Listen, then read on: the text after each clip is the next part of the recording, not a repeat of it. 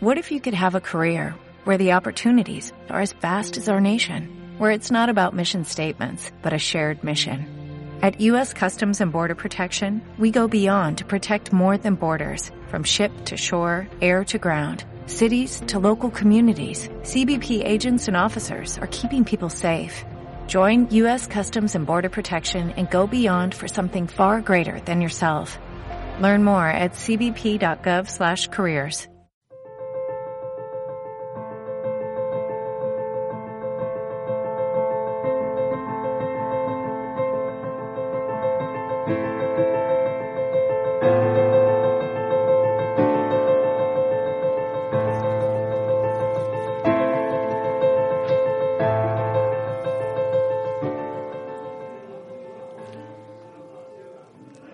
buenas tardes, bienvenidas, bienvenidos a un nuevo capítulo de Al otro lado del libro. Ya sabéis que estamos en Radio Utopía, en el 107.3 de la FM. Estamos también, si no nos pilláis por aquí, por el norte de Madrid, Sanse, Alcobendas, Tres Cantos, en Internet. Podéis escucharnos vía streaming en directo en www.radioutopia.es y si no nos pilláis al momento, pues también en los podcasts de iVoox poniendo simplemente el nombre del programa al otro lado del libro. Hoy tenemos a dos invitados, invitado e invitada, que se han estrenado recientemente con sus primeras novelas. Así que vamos a conocerles un poquito y a charlar sobre sus obras y también todo lo que rodea esos primeros pasos en la vida de un escritor. Muy buenas tardes, Nuria y Jesús. Hola, buenas tardes. Hola, buenas tardes, Susana. ¿Qué tal? Bueno, voy a, voy a hablar un poquito de vosotros, ¿vale? Para que, no, para que os ubiquen los oyentes y ahora ya empezamos a meternos en faena. Nuria, Nuria Prieto Serrano, es madrileña, trabaja en relaciones internacionales en la empresa que gestiona los residuos radiactivos en España. Ha estudiado Derecho Europeo y Filología Hispánica.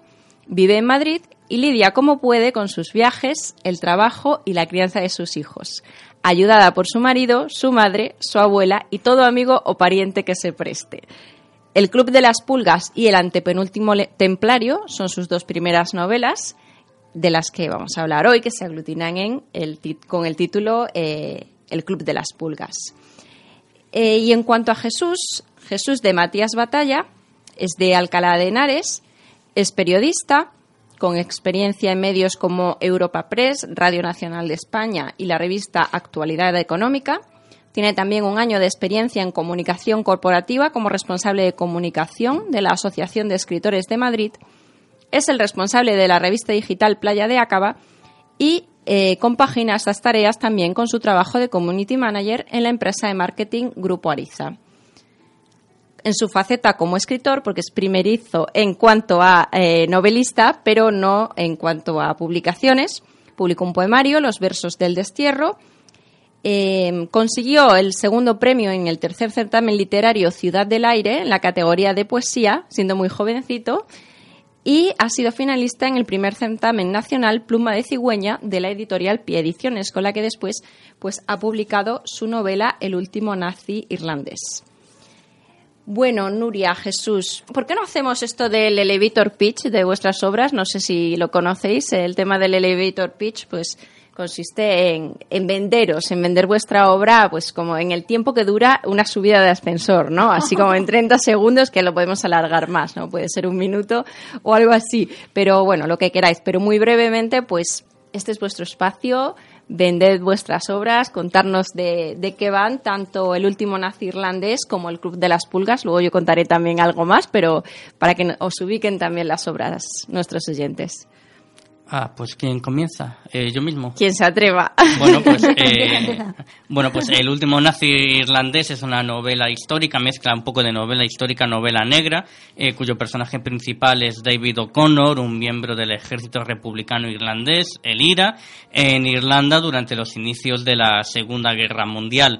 Y en esta novela de lo que se trata es, además de los actos terroristas, de los atentados que comete David O'Connor, trata la afiliación que tiene tiene este miembro del IRA con el Tercer Reich, con el nazismo. Entonces es una novela, como digo, medio histórica, medio negra, con un alto componente de, de historia, con bastante documentación de fondo, y creo que es una novela muy intensa en la que predomina sobre todo la acción sobre la, sobre la descripción. Y a modo de pincelada, pues este sería la sinopsis de, de mi novela. Muy bien, parece. Cualquiera diría que, que, se lo he dicho una semana antes y traía los deberes hechos, pero no, no, ¿eh? que conste que me lo acabo de inventar. Bueno, Nuria. Bueno, vamos a ver cuánto tarda este ascensor, ¿no? En subir. Bien. Que se tome su tiempo, no pasa nada. Eh, el Club de las Pulgas eh, consta, como ha explicado Susana, de dos novelas cortas. Eh, son dos novelas que siguen, eh, siguen una misma trama. A mí me gusta llamarlas comedias detectivescas. En realidad se sigue la estructura de una, de, una comedia, de una historia de detectives, eh, pero al mismo tiempo eh, la trama se entremezcla con experiencias de la protagonista que en la primera novela corta está embarazada, entonces eh, la, la, historia sucede desde que se entera de que está embarazada hasta que da a luz y en la segunda parte eh, transcurren los primeros meses de maternidad. Entonces, en, es una novela que sigue la estructura de la novela de detectives, pero realmente no se trata de literatura de novela negra o tal como yo lo entiendo, porque, en fin, hay, digamos que es negra rosa, ¿no? hay, hay, um, hay un tono de en fin, los mensajes que se transmiten son pues de, de optimismo, de exaltación de la amistad, de, hay, hay, mucho, hay mucho del Quijote y de Cervantes en ellas. Son en parte novelas ejemplares, o que intentan serlo, ¿no? En, en esta época y hay también mucha crítica social y un punto de contacto con el más allá y de, de, del otro mundo, del mundo de la magia. Uh -huh. Eso es más o menos. Punto más fantástico, podríamos decir, bueno, según, según la creencia de cada cual, ¿no? Bueno, digamos que mm, yo creo que la realidad eh, no es solamente las cosas que vemos, ¿no? Hay muchas otras cosas que no vemos y que son tanto más reales. Y se utilizan algunos mecanismos literarios a través de sueños, etcétera, para hablar de cosas que, sin estar, sin ser tangibles, eh, tienen un, una función muy importante en nuestras vidas, ¿no? Sí. Curioso, eh, negra rosa, nunca lo había oído. ¿eh? Mira que he estado en congresos académicos de novela negra, festivales. Bueno, es que Pero... muy, muy, negra, muy negra no es, ¿no? Sí. No, tiene, tiene efectivamente ese punto de, detectivesco, esto que eh, ahora se llama, está un poco también de moda, el domestic noir, uh -huh. que es, eh, bueno, que un una persona, digamos, de la calle que no tiene su título de detective, ni es eh, agente de policía, eh, ni guardia civil, ni, en fin, de, de, el típico hardboiled, ¿no? Con su, con su sombrero fedora, sino pues una persona eh, corriente, por decirlo así, que por unas circunstancias determinadas se ve abocada a desentrañar eh, un misterio, ¿no? Como en el caso de, recuérdame el nombre de nuestra Maite. protagonista, de Maite, que, Maite, que se ve involucrada en un caso de corrupción y va a tener que, pues eso, que desentrañar ahí el, la madeja, ¿no? Y, y, sí, sí, pues eh, negra rosa, ¿por qué no? Negra rosa, ¿por qué no? Claro. sí, de alguna forma Maite es una heroína a su pesar, ¿no? Ella no quiere meterse en líos, pero bueno, eh, tiene ahí un punto de curiosidad y de quijotismo, ¿no? Que le hace ir investigando, investigando hasta que se resuelven las cosas. Sí, y mm. sí, comedia detectivesca por un lado, histórica, negra por el otro, muy diferentes las dos obras de hoy. Desde luego. Sí, la, la mía pues eh, tiene el lado contrario, mi personaje no es ningún héroe, es un, un personaje psicópata como lo, lo, lo de ese, lo definió Iñaki Hernán, uno de mis dos editores en la presentación. Eh, es una persona que su objetivo en la vida es conseguir la independencia de Irlanda, la anexión de los seis condados del norte para lograr la, la unidad de la isla y para ello sus métodos son el asesinato. No, no baraja otra posibilidad, ¿no? Entonces, bueno, es una novela histórica que que ha tenido mucha documentación y que en ese sentido si no es negra rosa, no, yo creo que tiene poco de rosa o casi nada. En la parte de, en, la que me centro más en David O'Connor no tiene nada y luego alrededor de él para no hacerla únicamente novela negra, para dar lugar a otras manifestaciones ideológicas y transformarla un poco en novela histórica, eh, sí hay una serie de, de historias paralelas tanto en, en el continente como en Irlanda como en, en el Reino Unido, en Inglaterra en Londres, en el sur de, Inglaterra también, que le dan ese contexto histórico y es lo que me vale para confrontar, por un lado, eh, un personaje muy malo, eh, psicópata, como decía, y en esta época, en este contexto real de distintos puntos de, vista conforme a, la libertad, al sacrificio personal, a la idea de nacionalismo y patriotismo, eh, tener un personaje tan radical de un lado me permite, eh, en el lado contrario, ir eh, variando desde el lado más contrario a lados más próximos a, a su punto de vista. Y bueno, el proceso de documentación ha sido, es verdad, muy largo y es una novela que tiene pasajes eh, violentos y duros, como no puede ser de otra manera en una época tan, tan convulsa como, como la Segunda Guerra Mundial, pero tiene su punto de, no de literatura doméstica, pero de coger la gran historia, una guerra, eh, la libertad y mm, plasmarla en distintos personajes que puede ser cualquiera de nosotros en un momento dado. Sí, a mí me, llamaba la, atención, Jesús, eh, la gran cantidad de historias que hay dentro de, dentro de esta historia, ¿no? Parece casi una sucesión de relatos que después vamos a ver que se van entrecruzando. Quizá el eje central es, es David el protagonista, David O'Connor, pero es cierto que eh, hay otros muchos. Algunos de repente los vamos a perder, así sin tampoco hacer ningún spoiler, a, otro, a otros no. Pero, pero sí, la verdad que todo ese entramado entraña una dificultad y una complejidad. Sí, era lo que yo quería. Al principio yo tenía la idea de, de escribir una novela de un asesino en serie, más tirando a novela negra que, que histórica, pero bueno, me faltaban varios elementos como dónde ambientar la novela y cuándo ambientarla. Y después de leer em, El sueño del Celta, la biografía novelada que escribió Vargas Llosa sobre Roger Casement, un cónsul británico que estuvo a comienzos del siglo XX en, Perú y en el Congo, eh, al leer esa novela que narra la relación de Roger Casement con el alzamiento de Pascua de 1916, eh, con el nacionalismo irlandés proclamando la independencia en 1916 y buscando el apoyo de Alemania para que si durante la guerra el imperio alemán invadía el Reino Unido permitir la independencia de Irlanda. En ese momento me pregunté qué sucedió en Irlanda durante la Segunda Guerra Mundial y vi una conexión muy parecida entre el IRA, el Sinn Féin y el nacionalismo irlandés con el, con el régimen nazi. Eh, esta es una novela histórica, no es un libro de historia, no es un ensayo, entonces eso no quiere decir que todo el IRA fuera nazi. En el IRA había distintas facciones y había unas facciones que eran más colaboracionistas con el nazismo para conseguir este propósito que otras.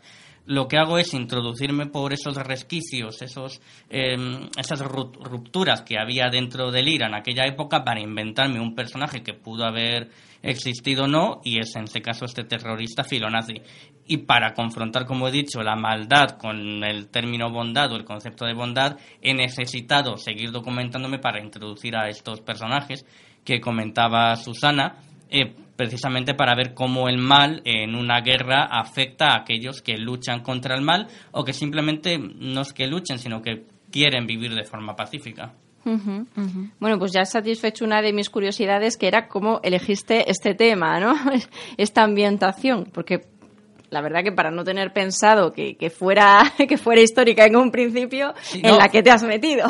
Fue, casual, fue casual. El sueño del Celta creo que la publicó en 2010 y yo sobre 2010-2011 quería escribir esta novela. Y de forma casual leí esta novela porque vi, creo que era en un periódico o en la televisión que anunciaban su nueva publicación.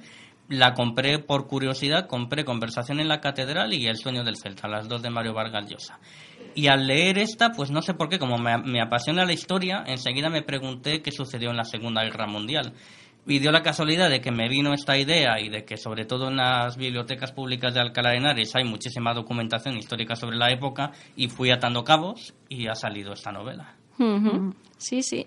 Y eh, en cambio, eh, Nuria, en el Madrid actual, y con mucho, como decía, como decía Nuria antes al principio, con mucha crítica social de lo que estamos viviendo y lo que hemos vivido desde que nos, nos metieron en ese agujero a partir del 2007, 2008, ¿verdad? Sí, de hecho la novela se concibe en esos años. O sea, yo he tardado mucho tiempo en escribirla porque no, no, en fin, uno hace lo que puede, ¿no? Con su trabajo, su familia y todo lo los equilibrios. Claro.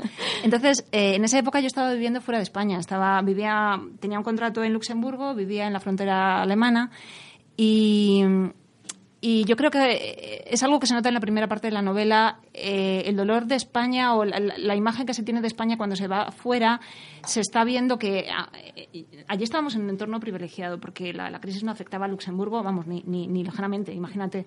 Hmm. pero abría el periódico todos los días y estábamos con aquel ataque de nervios constante con la prima de riesgo.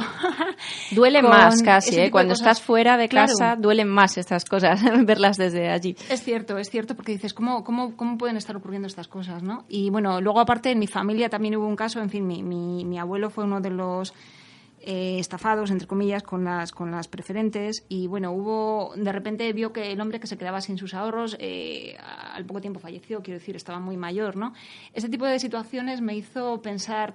Eh, ¿A dónde estamos llegando? ¿no? Entonces, yo creo que ese es un dolor, en, algún momento de la novela se dice, es un dolor viejo, es un dolor que todos lo tenemos en algún momento y, y, que te impulsa a, darle un enfoque social a, lo que escribes, ¿no? Hmm. Utilizas un poco a, la pareja de Maite, a Maite y, su marido, para, para, exactamente, para hacer el contrapunto y permitirte esas reflexiones entre ellos, esos debates incluso. Algún speech también que de, que de repente se marca Maite. Así es, así es. Eh, la novela, a ver, es una primera novela y yo creo que, yo, yo me lo noto, quiero decir, yo ya noto las diferencias entre la primera parte y la segunda, ¿no? Entonces, en una primera novela, yo creo que eso nos pasa a todos, ¿no? Eh, metes muchas referencias de novelas que has leído y que te fascinan o otras referencias literarias, ¿no? Entonces, eh, aquí es el Quijote, sin duda. El speech, el speech es, es, un speech que se marca... claro, es un, de hecho se lo marca él en el, en el capítulo 11 de la primera parte del Quijote eh, suelta su discurso de, la edad de oro, ¿no? Y dice, dichosa edad y siglos dichosos aquellos aquí en los antiguos pusieron Lo estoy releyendo ahora y lo tengo muy presente porque voy por el 15. Y, lo curioso de este eh, discurso es que es tan fácil de, traer a la época actual, es decir, de repente lo pones en una novela actual y pega igual, porque eso, eso, eso demuestra lo, genial que, fue Cervantes, ¿no? Porque siendo capaz de, de hacer discursos así, porque al final, digamos que esa utopía que, está, que aparece en ese discurso es la que mueve al personaje a salir a la calle y a, en fin, en la novela hay un juego constante entre Maite, su marido, y Don Quijote y Sancho, ¿no? Eh, y hay una quijotización del personaje de, Sancho, en este caso del, marido. Eh, bueno, no quiero hacer tampoco muchos spoilers aquí, pero eh, lo que quiero decir es que tenemos que, que recuperar un poco, que poner en valor las utopías, ¿no? O sea, ¿qué es lo que queremos? Hay que pensarlo un poco y a partir de ahí ya empezamos a, movernos, ¿no? Sí. Así que mira, me, encanta el nombre de la radio en el que estamos. Pues sí, eh, porque, porque aquí somos muy utópicos, no queremos perder ese punto idealista. Hay, hay una cita que ahora no, no, recuerdo de quién es, pero que me gusta, que me gusta mucho y que dice, es fácil ser un, algo así, ¿vale? Como es fácil ser un Quijote y perder hasta la camisa. Lo complicado es seguirlo siendo digamos, sin perderla, ¿no? Entonces, Nuria, eh, Maite, que ahora te, muchas veces cometemos ese, ese error, ¿no? De, de, identificar a la escritora con la, con la autora. Maite, no Nuria. Maite, pues, pues tiene ese punto quijotesco, pero tiene que equilibrar también, ¿no? Sí. Y su marido, pues hace ese contrapunto. Más, más reflexivo. No es que sea un Sancho Panza, tampoco es su marido, ¿no? pero, pero sí hace, o sí, si has querido, si has querido darle un poco el. Yo creo que sí, tiene un toque así manchego. Yo me lo imaginaba como Alfredo Landa, más o menos. es cierto, sí. Bueno, eh, ¿con quién vamos ahora? ¿Con quién vamos ahora? Jesús, Nuria. Bueno, sí que me gustaría que, comentarais sobre como, primerizos, que a mí me gusta, me gusta llamarlo eh, así. Eh, ¿Cómo fue el proceso de sacar el manuscrito del cajón y de lanzarlo? Lo, comentamos muchas veces aquí porque pasan eh, escritores que, han, pues, que han vivido todo tipo de situaciones, desde el que de repente eh, ha tenido suerte, suerte y siempre digo, ¿no? Calidad también, eh, de un trabajo bien hecho, que lo ha colocado en una gran editorial a la primera y eh, está quien le ha costado muchísimo, desde quien ha, optado por autoedición hasta, bueno, pues editoriales de todas las, las formas y, en fin. Entonces, eh, comentadnos un poquito vuestro, cómo fue vuestro camino, cómo fue esa experiencia, cuál ha sido la editorial con la que finalmente la, que, la que os fichó, digamos, o que, o que vosotros encontrasteis. Bueno, pues en mi caso, como he comentado antes, la novela se remonta al año 2010-2011 eh, y la he escrito en, en, varias fases. En una primera era novela corta, em, que la tenía, una vez que ya sabía dónde ambientarla y por qué, eh, la escribí en, formato novela corta y simplemente la dejé aparcada temporalmente. Se la presté, se la dejé a un profesor de literatura, Alonso Guerrero, un muy buen amigo mío, y me dijo, eh, continúa con ella porque tiene algo, algo Pero bueno, Alonso Guerrero ha estado aquí hace nada.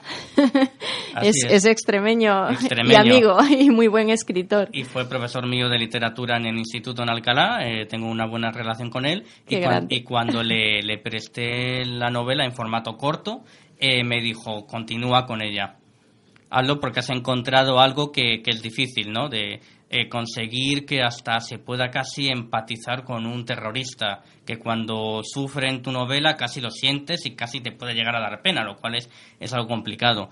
así que con esa base yo me fié de, su criterio literario y continué la documentación sin intención de publicarla. Hasta que a, a comienzos del año 2016 en, en abril eh, fui finalista de un certamen nacional de relato corto, Pluma de Cigüeña, que lo has mencionado en la introducción, Susana. Este certamen lo convocó la editorial Pie Ediciones y bueno, tenían a, un jurado, los editores Puri, Puri e Iñaki no eran los miembros del jurado, eh, eran otras personas. Y mi relato, El rey debe morir, pues eh, fue finalista en esta antología. Y en principio únicamente el primer premio era el que llevaba aparejado la publicación de una novela con, con esa editorial. Eh, pero el día de la entrega de premios, el 23 de abril, a la misma hora que se entregaba el premio Cervantes, estábamos en Alcalá, en la Biblioteca Cisneros, con este, este certamen, con la entrega de premios, y en ese mismo momento me ofrecieron el contrato de edición les hablé de esta novela, les gustó y a partir de ahí yo tenía básicamente toda la documentación terminada y muchísimas más que no he utilizado y que espero en algún futuro poder usarla. Y en el último año lo que he terminado es de, escribirla y de repasarla. Es decir, que no ha sido la primera eh, y el proceso, aunque hayan pasado cuatro o cinco años, todo el proceso de documentación, que ha sido mucha, y de escritura de esta novela pues más o menos abarca cerca del año y medio. Es mucho trabajo. y cuando hablo de año y medio, hablo de año y medio de estar eh, de entre seis y ocho horas al día o documentándome o escribiendo. Y en tu caso, Nuria, ¿cómo fue dar con Bodón Ediciones? Bodón, efectivamente. Desde aquí, muchísimas gracias al equipo de Bodón por haber confiado en una persona que, nadie conocía en, literatura, ¿no? Y además han hecho, han, hecho realidad un sueño, absolutamente. Bueno, que sois un encanto, Budón. Bueno, el caso es que eh, yo tenía, eh, tenía la primera parte escrita y, como tú describes un poco, pues yo la dejé en el cajón porque era un poco un reto, ¿no? A ver si soy capaz de escribir una novela con este argumento y mezclando estos temas que me interesan. Eh, entonces, eh, después pensé, bueno, ¿y por qué no publicarla? Y busqué y busqué y me decían que era una novela muy corta. Claro, solamente la primera parte del Club de las Pulgas. Sí, que... pueden ser unas 100 páginas, quizá menos, claro. Sí, realmente mm. es una novela que se lee en una tarde, ¿no? La, bueno, incluso las dos se leen en una tarde. Entonces, eh, me decían que... En una tarde larga. una tarde dedicada. y, y, era muy complicado. Luego, eh, bueno, yo había estudiado filología hispánica en la Complutense, no terminé la carrera, me, me, decanté más por la lingüística que por la literatura al final. Eh, y también intenté tirar un poco de mis, de mis contactos, por lo menos para que leyeran el manuscrito y me dijeran qué les parecía y tal. Eh, sin mucho éxito porque tampoco los profesores que habían sido mis profesores, cuando dejas que pasen 20 años entre medias, pues muchos no están o en fin. Eh, pero, pero algo, algo conseguí. Eh, entonces, algunos sí que me, animaron a que, a que continuara. Eh, por ejemplo, Alicia Redondo, profesora de de la literatura, y desde aquí también un beso para ella. Y, en fin, eh, fue así como pensé, bueno, realmente es cierto, es difícil publicar una novela tan corta, aunque imagínate que le dicen eso a Franz Kafka, ¿no? No se puede publicar La Metamorfosis, es demasiado malo porque es corto. O, el, o el, extranjero. O el extranjero. Es una novelita corta. El Gran Gatsby, efectivamente, hay, hay novelas maravillosas cortas, ¿no? Y de hecho, yo creo que tiene su dificultad eh, escribir una novela corta, pero bueno, cada autor tiene su estilo. Tengo, el caso es que... tengo un amigo escritor sí. que defiende firmemente en cada situación que puede que la novela corta tiene mucha más complejidad y dificultad que una novela más larga. Es cierto que, es posible. Una, que yo siempre le digo también, bueno, una no, novela más larga necesita más trabajo, más constancia, más dedicación, pero también el cerrarlo todo, redondearlo en menos páginas, pues tiene su, su dificultad, desde luego. Yo tengo el presentimiento de que eso va en los genes. Eh, hay gente que se expresa de una forma más tipo fogonazos, puff, puff. entonces eh, no necesitan esas novelas largas eh, porque no, no, les salen, ¿no? Entonces ellos la historia que quieren contar la cuentan en 200 páginas y ya está, ¿no? Mm. Y en cambio hay otros que necesitan explayarse más, ponerse en contexto, en fin. Luego también está, pues, si mezclas varias historias o te concentras en una, o sea que son muchos, muchos elementos. Eh, y bueno, el caso es que cuando ya tenía las dos, porque la segunda parte, el antepenúltimo templario, eh, en realidad, y pese al título, no tiene nada que ver con templarios y, y es, es, más la continuación de las aventuras de, de Maite, ¿no? Eh, pues fue el resultado de ya tenerlas juntas, tener algo un poco más presentable y entonces ahí fue donde alguien me dio la dirección de Bodón y, y conseguí acceder a Bueno, entonces a ellos, fue a, a la primera también. Bueno, no, lo intenté en muchos sitios. Claro, pero, es que, es, que claro, es lo difícil, es sí. que sea la primera, ¿no? Claro, claro, pero bien, la verdad es que no, no fue mal. Sí, mm. sobre todo cuando no, pues, no nos conoce nadie en este mundo que luego descubrimos que es tan, tan enorme, ¿no? Claro. tan, tan amplio, pero cuando uno se mete desde el principio, pues no conoce editoriales, no, no sabe dónde dirigirse eh, es complejo, por eso, por eso siempre es interesante y los oyentes lo comentan a menudo el, es cierto. el cómo, cómo empezar, ¿no? Además, eh, yo creo que también hay muchos prejuicios sobre esto, ¿no? Cuando yo contaba que me dedicaba a cosas que no tenían nada que ver y que, bueno, ya tenía mis 40 años cumplidos, uff, ¿Y por qué? Y bueno, es que si no has hecho esto desde el principio es más complicado todavía. Me trataban como si fuera vieja, ¿no? Y digo, pero, pero bueno, pero bueno, ¿pero esto qué es? Para gimnasia rítmica sí, pero para literatura. Para literatura, por Dios, es que mi, las primeras novelas no tienen por qué producir. Quiero decir, si se producen antes y escribes tu primera novela con 20 años, pues qué maravilla, ¿no? Qué bien. Pero, mm. pero vamos a dejar a cada uno que, que produzca lo que tenga que producir a su edad y, bueno, cada uno madura, ¿no? Con una edad diferente. Por supuesto, yo, yo también es, empecé a, bueno, a escribir quizá no, pero a lanzarme con una novela también empecé, bueno, muy tarde, pues según con quien se compare, ¿no? Claro. Pero no, no lo hice a los 20 como, como otros, ¿no? Sí. Entonces, ¿qué consejo le dais a esos que, a esos y a esas que tienen pendiente ese sueño de publicar su primera novela?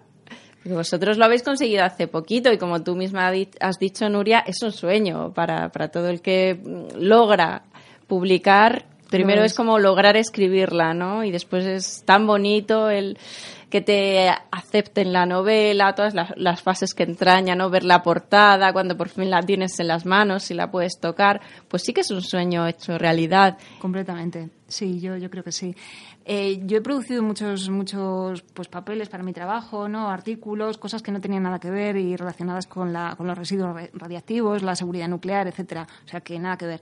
Y, y haces cosas y te hacen ilusión, pero el amor que le pones a una obra literaria no tiene nada que ver, es, es diferente. Entonces, claro, es algo que te sale del corazón, ¿no? Y, y, en fin, bueno, el primer consejo supongo que es que escriban la novela. El primer consejo es eh, que no lo dejen, que lo claro, que, que, escriban eh, o novela o relato o cuento o poesía, el, el, formato literario género en el que más a gusto se sientan. Eh, que lo hagan en primer lugar para ellos mismos que no se preocupen si le dan el relato o el poema a un amigo. Hombre, si se lo das a un amigo, lo más seguro es que te diga que está muy bien. ¿No? Eh, pero bueno, que- pero eso también te, te, motiva, ¿no? También Eso te te, motiva, ¿no? reafirma un poco en el camino. Y luego ya un poco eh, roto ese miedo que al principio todos tenemos de, uy, esto lo voy a mantener escondido porque seguro que es malo y a nadie le va a gustar. Eh, cuando poco a poco lo vayas enseñando un poco y estás eh, más seguro y pasa el tiempo y madures, eh, una recomendación, además de enviarlo directamente a una editorial, que salvo que sea muy, muy bueno, es difícil, muchas veces es la primera, eh, también animo a participar en certámenes literarios como he hecho yo puede sonar la flauta. Yo, vamos, en este certamen era a nivel nacional, yo mandé un relato y me dieron una sorpresa impresionante cuando, cuando me dijeron que era finalista y cuando a los 17 años fui eh, segundo premio en el certamen también literario a nivel Alcalá. eh, también fue una sorpresa. Entonces, a veces mm, tú crees que no escribes bien, pero tú eh, anímate, mándalo, eh, madúralo, eh, corrígelo bien y lo que animo a los oyentes es que prueben a veces con certámenes literarios, a lo mejor no nacionales, que compiten mucha gente, pero si ven algún certamen regional o comunitario eh, de una comunidad autónoma, que se animen.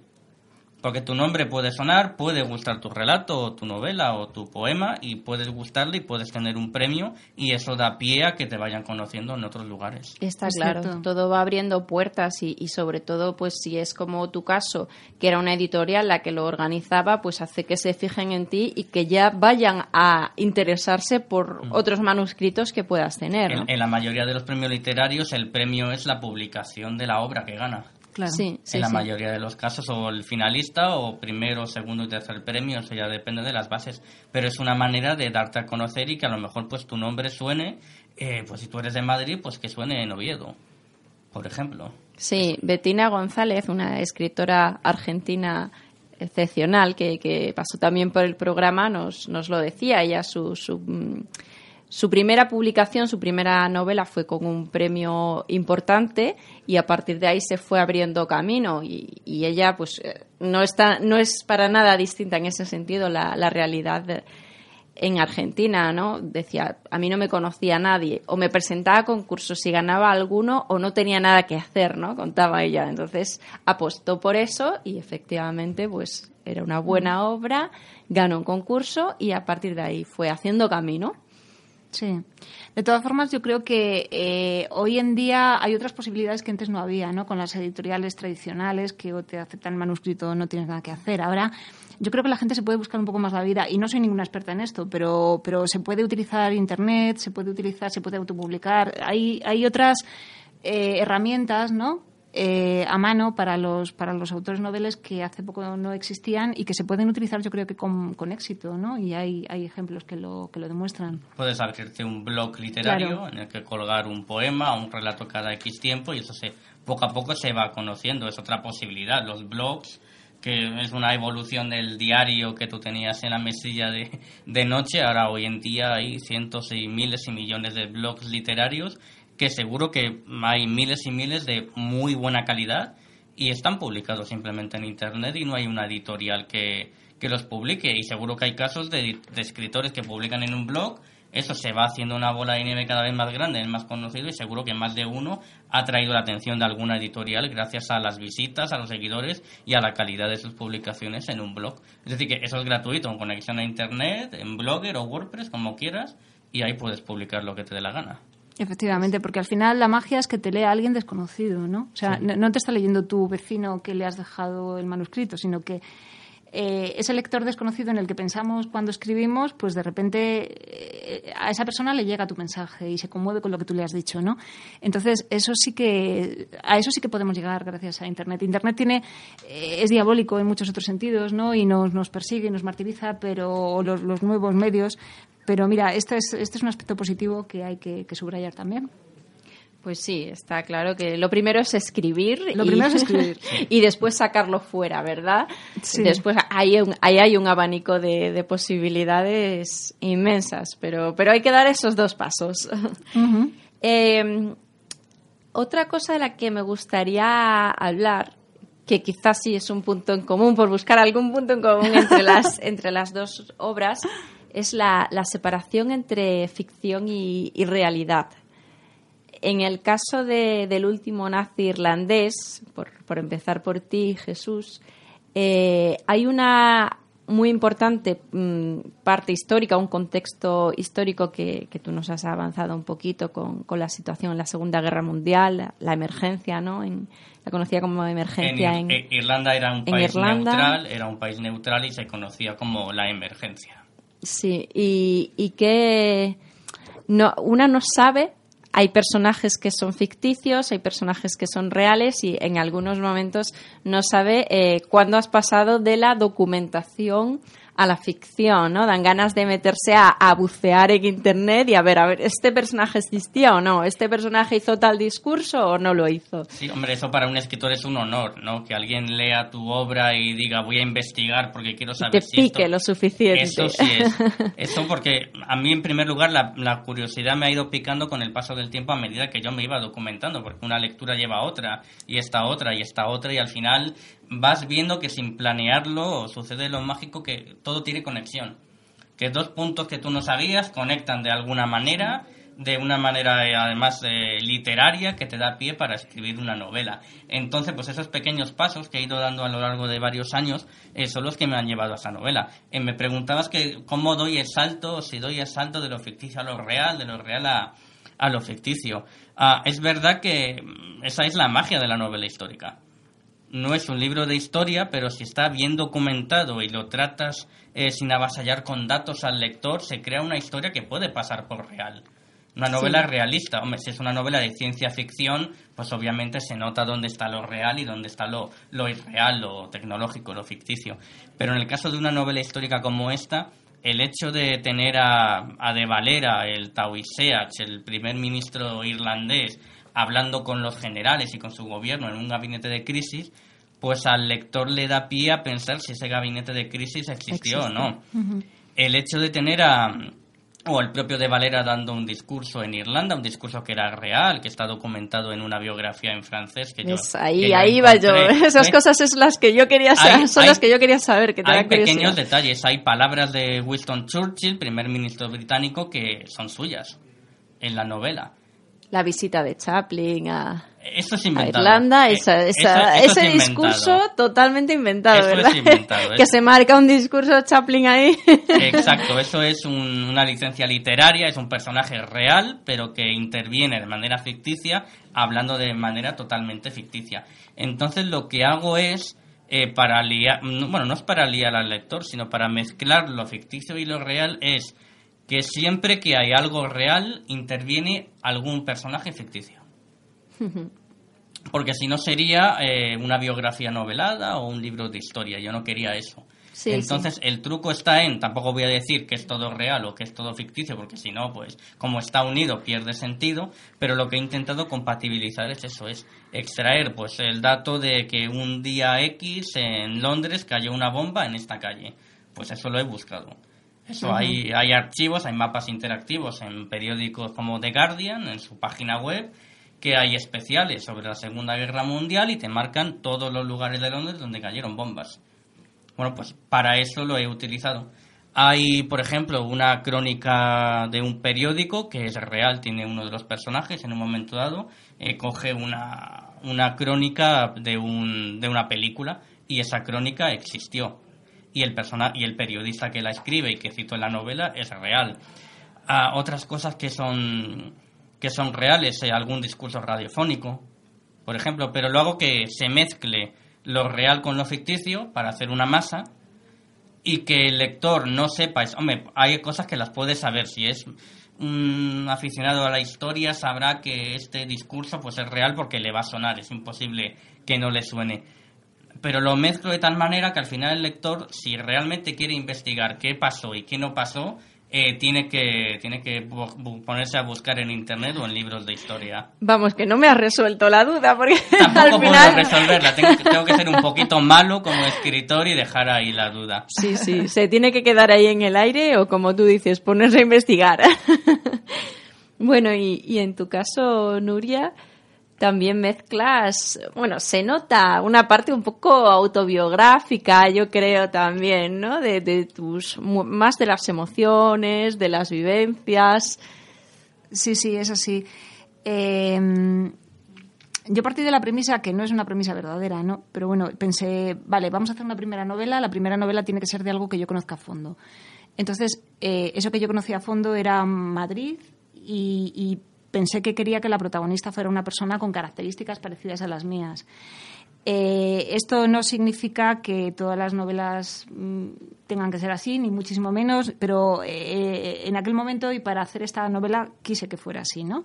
Entonces yo creo que todo lo que se cuenta es verosímil perfectamente. Eh, al final se trata, para mí el concepto de verosímil es clave, ¿no? En, literatura, o sea, son cosas que no importa si son reales o no, pero el lector se las tiene que creer.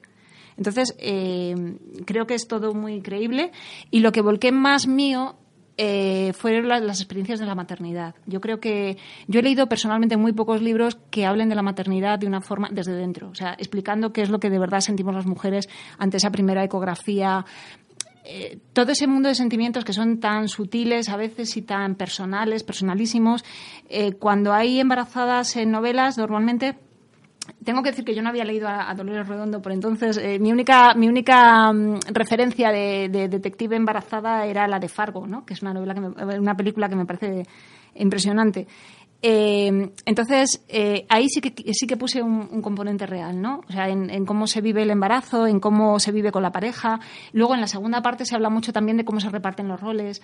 las mujeres llegamos al embarazo, muchas de nosotras, desde una posición muy intelectual y de repente te encuentras con que toda esa mm, preparación intelectual no te sirve para nada, porque la, la, maternidad te enfrenta a, cuestiones mucho más animales y más. Entonces las tienes que, que, enfrentar utilizando otro tipo de dotes y no, no las intelectuales. O sea, por mucho que leas libros, no, no hay manual de instrucciones para el bebé que tienes en los brazos. ¿no? Esa parte es totalmente autobiográfica. Lo digo desde ya. El, Se notan incluso algunas anécdotas que cuentas que, el lector dice, Buah, eso le ha pasado a ella seguro. Seguro, sí, sí, de hecho, sí, sí, es, es cierto. Por ejemplo, a todas las embarazadas yo creo que en algún momento nos da el pánico. O sea, de repente dices, Dios, ha llegado el momento. Esto, y cuando todavía no estás para dar a luz, sino un par de meses antes, ¿no? Eh, y sobre todo a las primerizas, ¿no? Luego ya sabes de qué va el rollo y ya lo llevas de otra forma. Entonces, ese tipo de cosas yo las quería reflejar en la, en la novela. Eh, creo que, de hecho, me parece incluso alarmante que no se hayan reflejado más hasta ahora, ¿no? Tenemos novelones increíbles del siglo XIX, como La Regenta y tal, escritas por hombres que no tenían ni idea, pero ni idea de, cómo es la psicología femenina de verdad, ¿no? Entonces, son novelas fantásticas, pero mm, se nota un cierto extrañamiento. O sea, eh, Sí, yo eh, lo agradezco porque, bueno, mm, en mi campo, que es eh, más, digamos, el género negro y policíaco, en el que, en el que más he leído y más he escrito también, ¿no?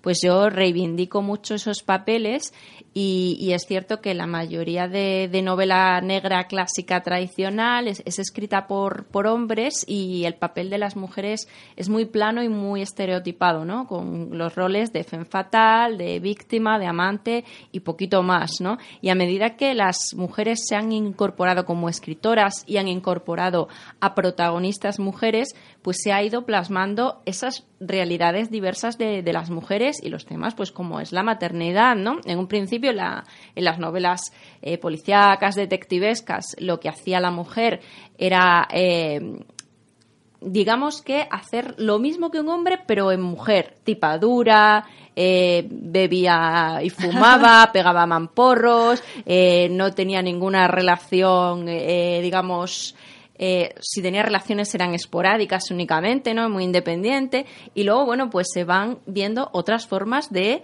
eh, de ser mujer o de ser eh, detective o lo que sea, ¿no? Y se incorporan, pues eso, elementos que, que enriquecen. Y en tu caso, bueno, lo haces de una manera muy explícita, ¿no? Es verdad que, por ejemplo, has puesto el ejemplo de Dolores Redondo, que, que también eh, también lo hace, bueno, en su segunda novela, yo creo que incluso ese sentimiento de culpabilidad nos machaca tanto con él, no sé si lo, recuerdas, que para mí ya era incluso mucho, pero sí que mm. planteas... Eh, lo planteas de una forma pues muy bonita, ¿no? Todo, ese camino, porque además todo el misterio sucede eh, durante el embarazo de ella desde sus primeros meses. En ese tiempo es cierto. Ella tiene ahí un conflicto, ¿no? Porque por una parte están ocurriendo cosas dentro de su tripa, pero por otra parte a ella le da un poco de miedo mirar lo que pasa dentro de su tripa. Entonces ella mira hacia afuera y quiere resolver casos y quiere salir al mundo. Eh, y entonces está ahí en, ese, en esa tensión, ¿no? Eh, realmente tiene un poco de miedo de lo que la está pasando. Entonces, eh, bueno, pues también está ahí. Es un poco huida también, ¿no? Un poquito, sí, es cierto. Y en cuanto a los escenarios, pues también son escenarios de, de Madrid, que eso sí es real, ¿no? Los bares que mencionas, muchos de, de, los lugares que uno puede sentir, reconocerse en ellos. Es cierto. Luego en la segunda parte, eh, la acción se desarrolla también en un pueblo de Huesca, en Monzón, que es donde hay un castillo que fue el último castillo templario en España. Entonces, eh, bueno, hicimos un viaje allí para verlo, porque yo llegué a Monzón por internet, pero claro, luego había que ir y ver el sitio, ¿no? Y es un castillo fascinante, es un sitio muy bonito y allí han pasado muchas cosas, ¿no? También se habla de la guerra civil y del frente de Aragón y de cómo se utilizó el castillo para, para proteger a la población en, aquellos años, en el 37, en el 38. Entonces, eh, bueno, son referencias que están ahí, o sea, el, el, principal escenario es Madrid, pero, pero también se habla de otros sitios, ¿no?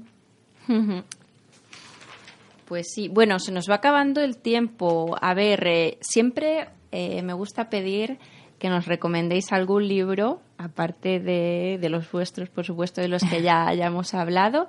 Eh, pero algún libro, el último que, esté, que habéis leído o alguno que os haya gustado especialmente. Os lo dejo ahí un poco para que lo vayáis pensando.